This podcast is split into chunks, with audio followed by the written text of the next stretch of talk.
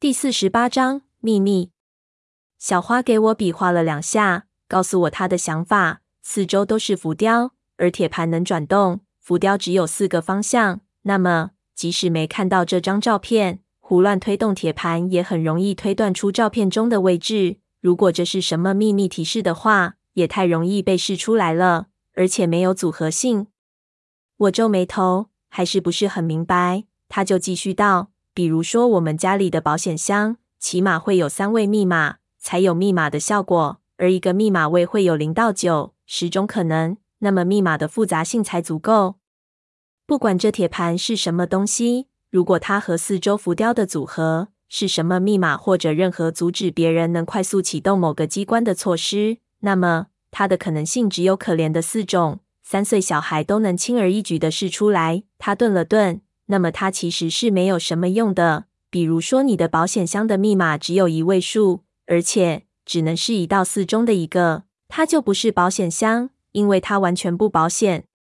我用手指弹了一下照片，立即明白他说的有理。小花继续道：“我们假设当时的技术只能做出一支密码为一位数，只有一到四的四位数字可选的锁，你如何使得这个锁有足够保险的效果？”他看着我，知道收缩法则吗？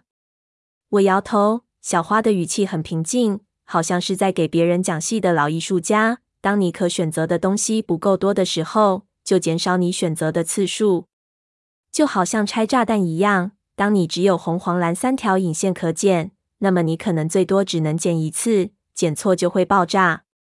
所以，如果你说的是对的，我们要转动这个铁盘，很可能只有一次机会。如果转错了，很可能就会启动这里的机关，不知道会有什么后果。说着，他看了看通道，没有十足的把握和准备之前，不能轻易的尝试。这里已经发生过一次惨案，很可能再次发生。我听得有点发愣，感觉忽然间有点不认识他了。你经常性以这种口吻解决问题吗？他用手电照着满是鲜血的铁盘道：“解家人做事情的准则就是严谨。”从小的家教就是这样。老九门解九爷确实以做事情滴水不漏闻名。我想了想，武家做事情的准则是什么？我爷爷好像是以人缘好出名的，这现在听起来真不是什么长脸的事情。好吧，小九爷，那现在应该怎么办？我跌坐在地上。小花道：“我们要从头想起，凡事都有理由。”这里设置那么精巧的机关，肯定是有着它严格的必要。一起想吧，小三爷。听到这个久违的称呼，不知道为什么我心中抽了一下，有一种莫名的惆怅。他看着我，我看着他，两个人就笑了一下。看来两个人确实背负着很多相似的东西。两个人都静了下来。我从带来的食物里找出一包牛肉干，边吃边说：“你说。”当年张家楼的后人，他们是如何使用这里的机关的？我们要不要这么来想一下？比如说，你是张家的后人，你老爸去世了，你要把你老爸葬到广西的张家楼。我们来模拟整个过程。小花道：“我肯定偷偷把它烧了，然后告诉他们已经放进去了。姐家人不会做多余的事情。”我道：“假设假设是张家人，那么情况是如何？”小花想了想，最开始我肯定会得到一个说明，家族的长辈会在一个隐秘的场合告知我这件事情。我们有一个家族古墓，我必须把我的父亲葬到古墓里，但是那座古墓有非常严密的防盗措施，必须先到四川四姑娘山这儿来寻找一个山洞，这个山洞里能得到打开古墓的钥匙。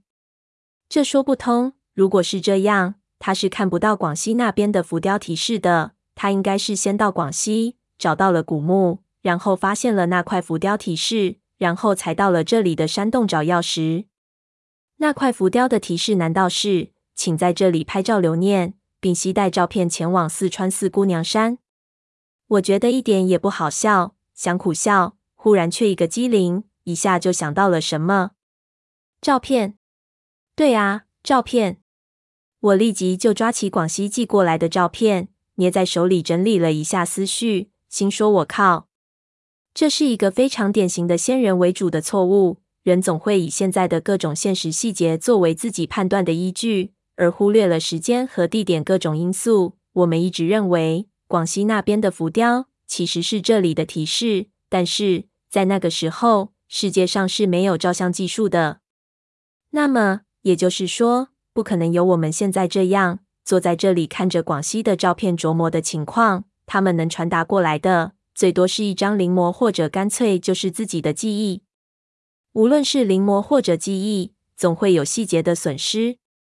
特别是临摹，临摹的话很可能会流传到民间。如果靠临摹可以传达出什么信息，是很不安全的。作为一个防盗措施那么复杂的古墓，不可能会犯这种错误。而且，如何保证后辈子孙会带着素描工具前去古墓呢？